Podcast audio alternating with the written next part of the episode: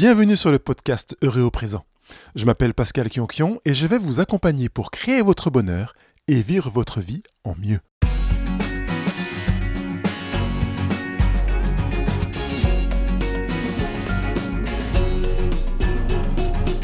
Pour cette 43e émission, je vais vous inviter à prendre la mesure de vos émotions.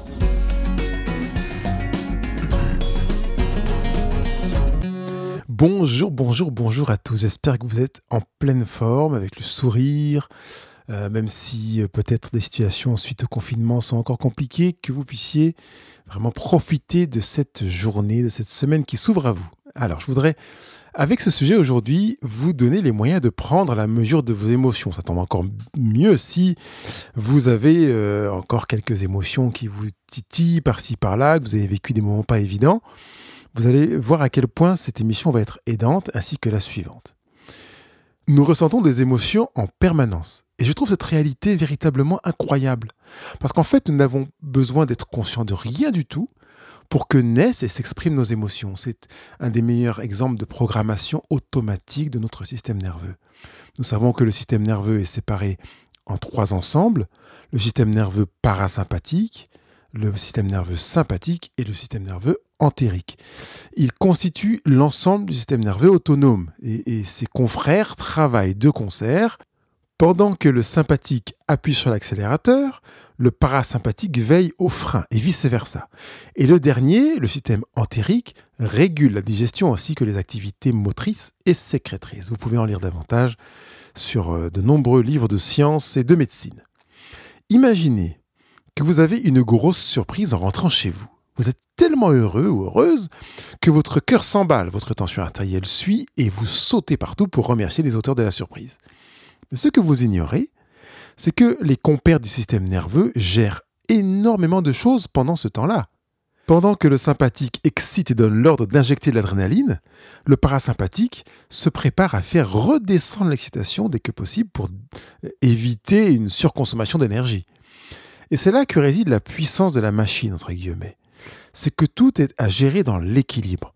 Leur collaboration à tous les trois poursuit cette belle mission, l'équilibre. Si l'un d'entre eux se relâchait, vous vous effondriez. Ou si l'autre se laissait aller, vous monteriez au, plafond ou vous peindriez au rideau. Grâce à leur collaboration, vous tenez debout avec un équilibre qui leur est dû. Maintenant, vous pouvez prendre conscience de certaines choses que vous vivez et prendre le contrôle sur plusieurs d'entre elles. Il vous est possible de suspendre votre respiration plusieurs minutes. Bon, il est vrai que le temps est très court avant que le système parasympathique n'intervienne pour prendre la main sur vous. Cela dit, si l'entraînement permet à votre cerveau de comprendre qu'il s'agit bien d'un choix conscient, qui ne vous expose donc pas à un danger réel, il acceptera de se soumettre à l'exercice de plus en plus longtemps. C'est ce que font les apnéistes qui doivent en plus gérer la pression de l'eau sur leur corps immergé. En visionnant la préparation physique et mentale de Guillaume Néry, qui est un apnéiste français, vous en comprendrez l'illustration. Pour cela, il vous suffit d'aller sur le, blog Heureux au présent, dans la transcription de cette émission, et vous aurez le lien direct pour aller voir la vidéo. De la même manière, vous pouvez accélérer ou ralentir votre système cardiaque, votre rythme cardiaque. L'arrêter par la volonté n'est pas envisageable par contre, parce que la vie est trop menacée, donc votre corps résisterait trop fort.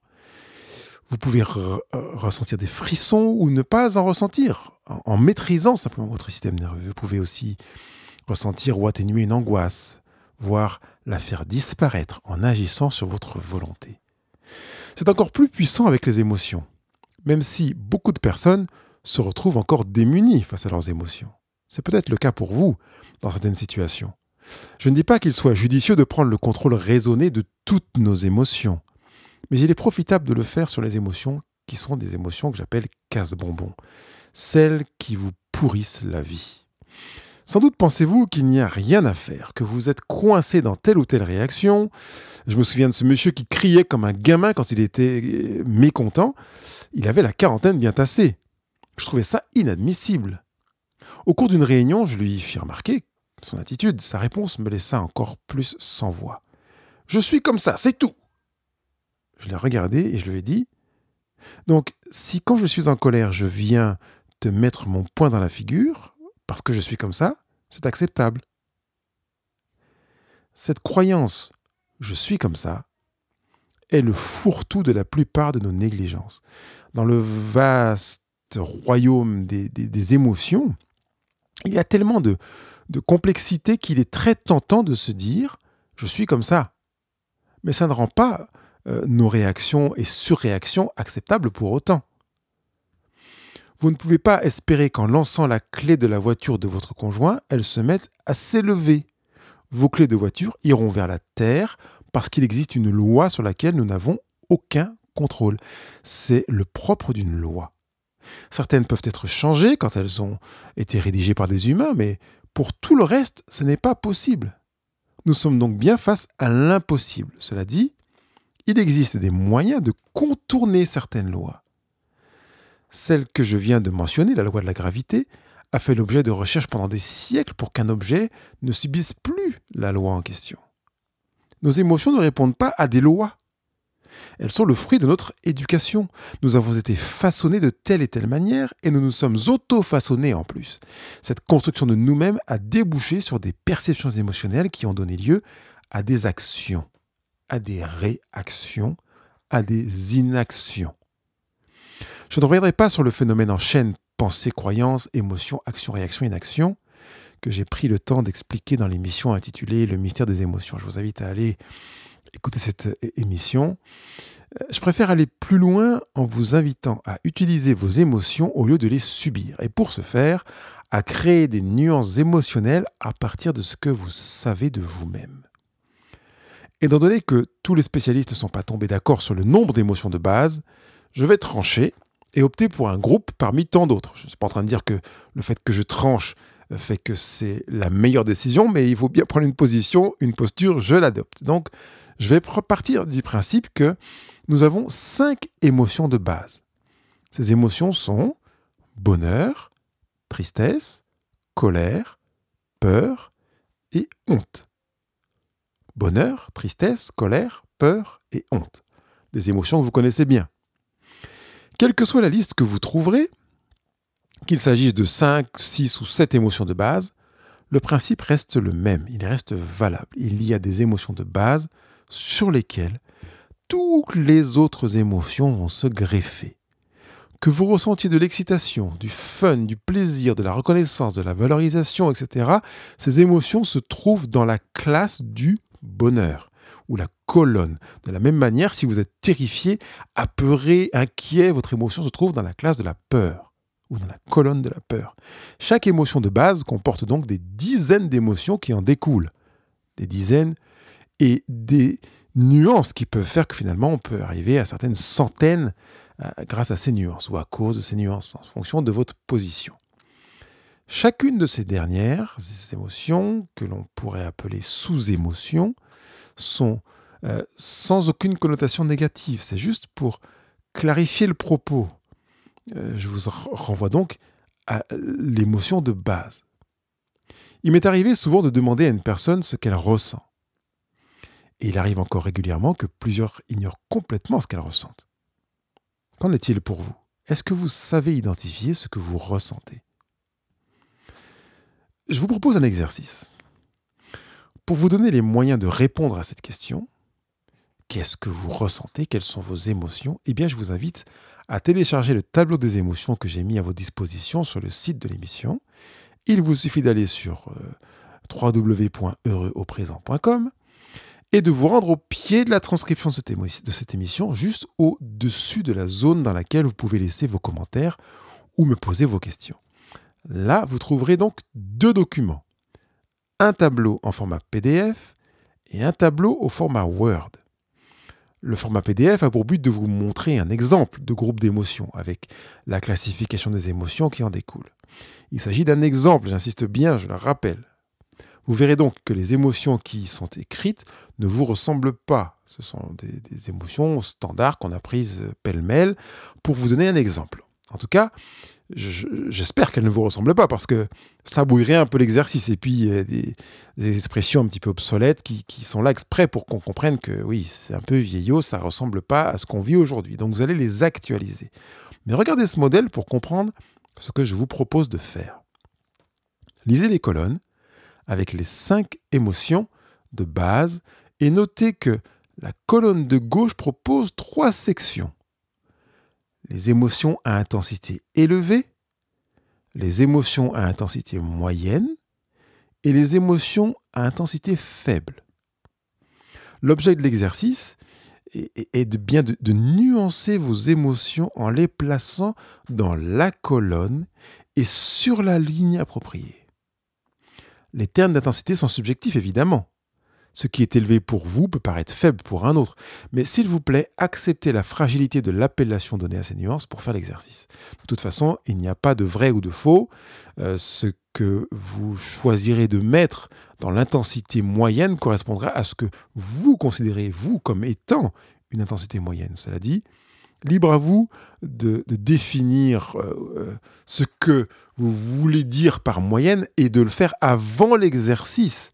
Donc vous pouvez définir ce que signifie euh, une émotion à intensité élevée. Pour moi, ça veut dire que j'ai telle, telle, telle chose. Et puis pareil pour une intensité moyenne ou faible.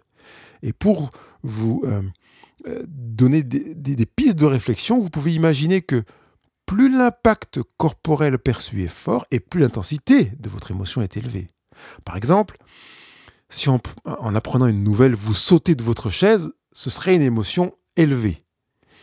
Et si, face au même événement, vous avez entendu euh, sans qu'il y ait vraiment de réaction physiologique forte, vous pourriez vous dire que c'est une émotion moyenne ou faible. Par contre, la petite boule au ventre peut vous donner envie de placer l'émotion dans la ligne moyenne. Alors, je vous laisse libre sur ce plan de définir ce que vous voulez mettre dans intensité élevée, intensité moyenne et intensité faible, et de définir ces critères avant de remplir le tableau parce que ça va vous aider dans l'avenir. Une fois que vous avez compris le tableau, eh bien, euh, utilisez le fichier Word pour créer votre propre tableau des émotions. Choisissez vos propres mots pour définir vos émotions. Et là, je pense que certains d'entre vous rigoleront moins en voyant que c'est pas si évident que ça. Il y en a qui vont sécher en essayant de trouver des émotions. Certaines cases seront difficiles à remplir. La bonne nouvelle, c'est que ce n'est pas noté et qu'en plus, vous avez trois jours avant que je ne ramasse les copies. Non, prenez le temps qu'il vous faudra sans vous étaler sur des semaines. Puis revenez-y pour inclure une émotion à laquelle vous n'aviez pas pensé euh, suite à un ressenti lié à un événement. Que ce tableau puisse euh, être mis à jour au fil du temps, au fil des jours, pour s'enrichir avec les émotions que vous ressentez. Remplissez ce tableau sans vous attacher véritablement à une situation précise. Vraiment, soyez sur une situation large, de manière à mettre juste des mots, comme vous l'avez vu dans le tableau d'exemple, qui correspondent à ce que vous ressentez. Voici quelques étapes pour vous aider à identifier vos émotions. Je vais commencer par le ressenti corporel. Qu'il s'agisse d'une émotion que vous considérez comme positive ou négative, vous pouvez vous centrer sur ce qui se passe dans votre corps en effet, le corps est systématiquement impacté par ce que vous ressentez. Si vous aimez ce que vous vivez, le corps imprimera en un ou plusieurs endroits précis ce que vous êtes en train de vivre. Et c'est la même chose pour chaque émotion dite négative. En centrant donc votre attention pour identifier ces zones dans votre corps, vous pourrez commencer à matérialiser l'émotion, à reconnaître son mode d'expression corporelle et son moment d'expression. Si par exemple votre maman venait vous chercher à l'école en fin de journée quand vous étiez jeune, quand vous la voyiez, que ressentiez-vous dans votre corps? Ou plus précisément dans votre ventre? Ce que vous ressentiez se manifestait? Aviez-vous des sensations dans les bras Les jambes? Comment dessineriez-vous votre visage? Quelle était votre attitude générale? Est-ce que vous couriez vers elle ou est-ce que vous traîniez les pieds? Est-ce que vous étiez euh, euh, tenté de, lever la tête ou est-ce que vous baissiez la tête? Visualisiez-vous euh, votre maman à la sortie de l'école avant même de l'avoir vue réellement? Et là, qu'est-ce que vous ressentiez? Comment était-elle habillée dans votre visualisation?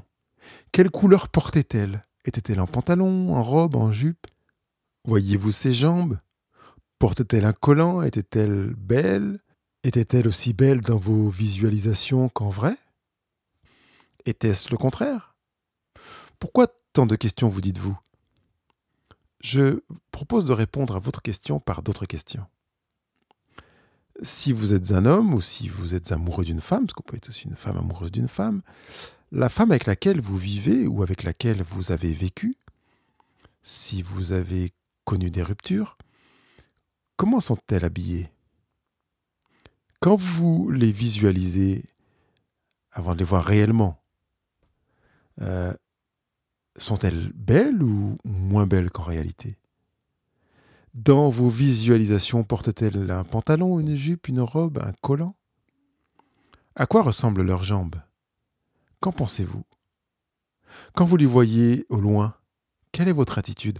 Comment peindriez-vous votre visage?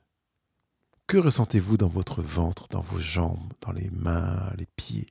Il est possible que vous trouviez des similitudes plus ou moins proches, voire des contrastes d'opposition frappants.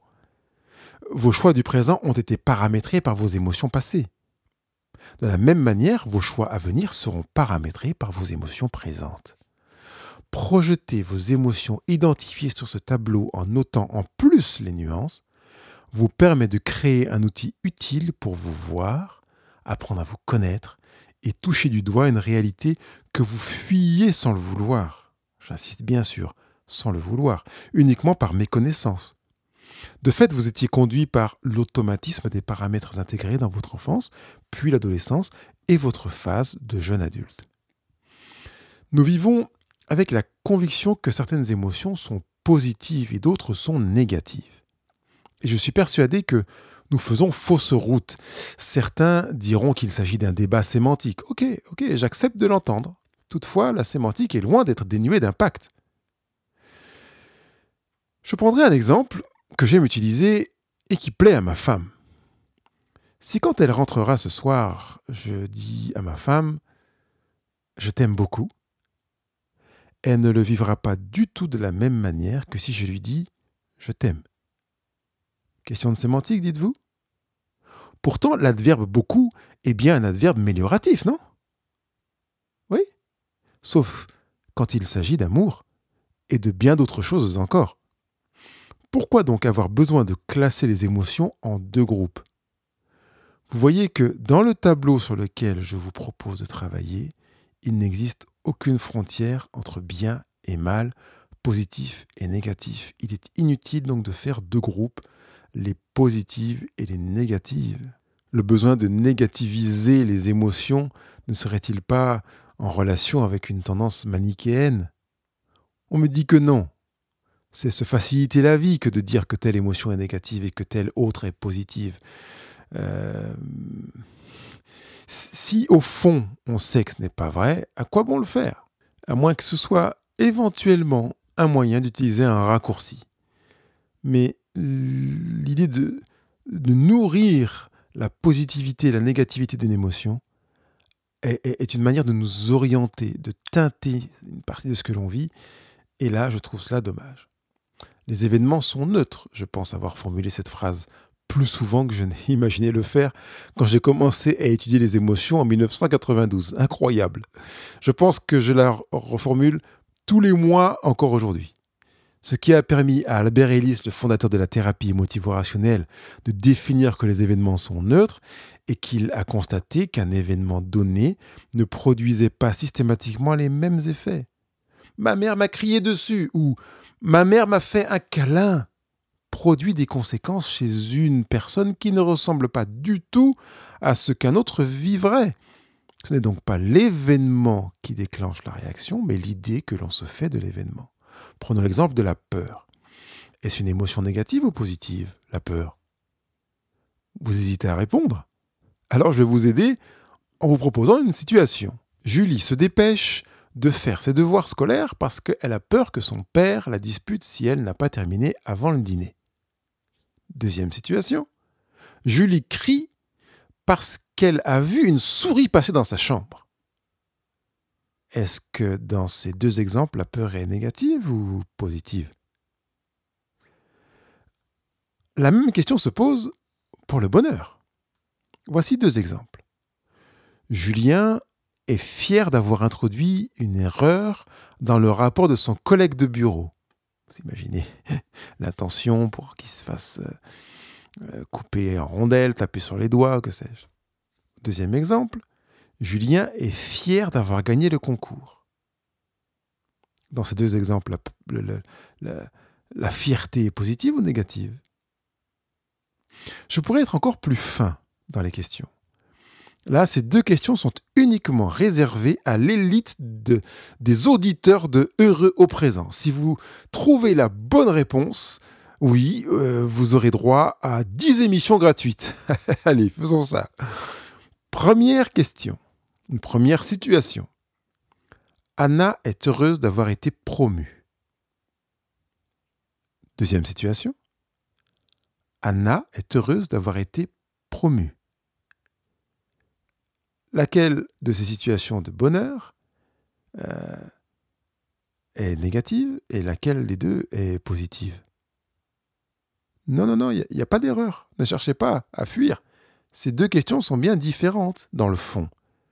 Et oui, une d'entre elles est positive et l'autre négative, prenant les critères d'évaluation du positif et du négatif communément utilisés pour évaluer les émotions. Je préfère poser un regard neutre sur les émotions, comme pour les événements. La peur peut donc être négative et positive, tout comme le bonheur, comme la colère ou la tristesse. En quoi serait-il négatif de ressentir de la tristesse face à une souffrance? Et en quoi serait-il positif de se réjouir en apprenant la peine d'une personne? Si vous voulez, j'ai mis sur la chaîne YouTube une explication imagée sur cette notion de neutralité des émotions. Je vous laisserai aller la visionner. Cela dit, l'effet de neutraliser les émotions, de, les rendre neutres, ni positives ni négatives, comporte les mêmes conséquences que de neutraliser, donc de rendre neutres les événements. Cela fait de vous et de moi les responsables de ce que nous vivons et ressentons. Et finalement, ça devient une réelle opportunité pour vous. Soit vous pouvez continuer à vivre en vous laissant croire euh, que vous subissez vos émotions, soit vous pouvez utiliser les émotions que vous identifiez pour en faire quelque chose qui corresponde à ce que vous choisirez de vivre. Mais oui, justement. Je vous donne rendez-vous la semaine prochaine pour utiliser le tableau des émotions comme un tableau de bord à votre avantage pour choisir et mettre en œuvre les outils pour vivre les émotions que vous décidez de vivre. Il ne me reste plus qu'à vous souhaiter une bonne semaine. Bye bye. Cette émission vous a fait du bien? C'est une excellente nouvelle. Alors je compte sur vous pour aller mettre 5 étoiles sur iTunes Podcast, Google Podcast ou toute application sur laquelle vous écoutez ces émissions. Ensuite, s'il vous plaît, laissez un commentaire en bas de l'émission sur le site Heureux présent, en plus du commentaire que vous aurez mis avec vos 5 étoiles.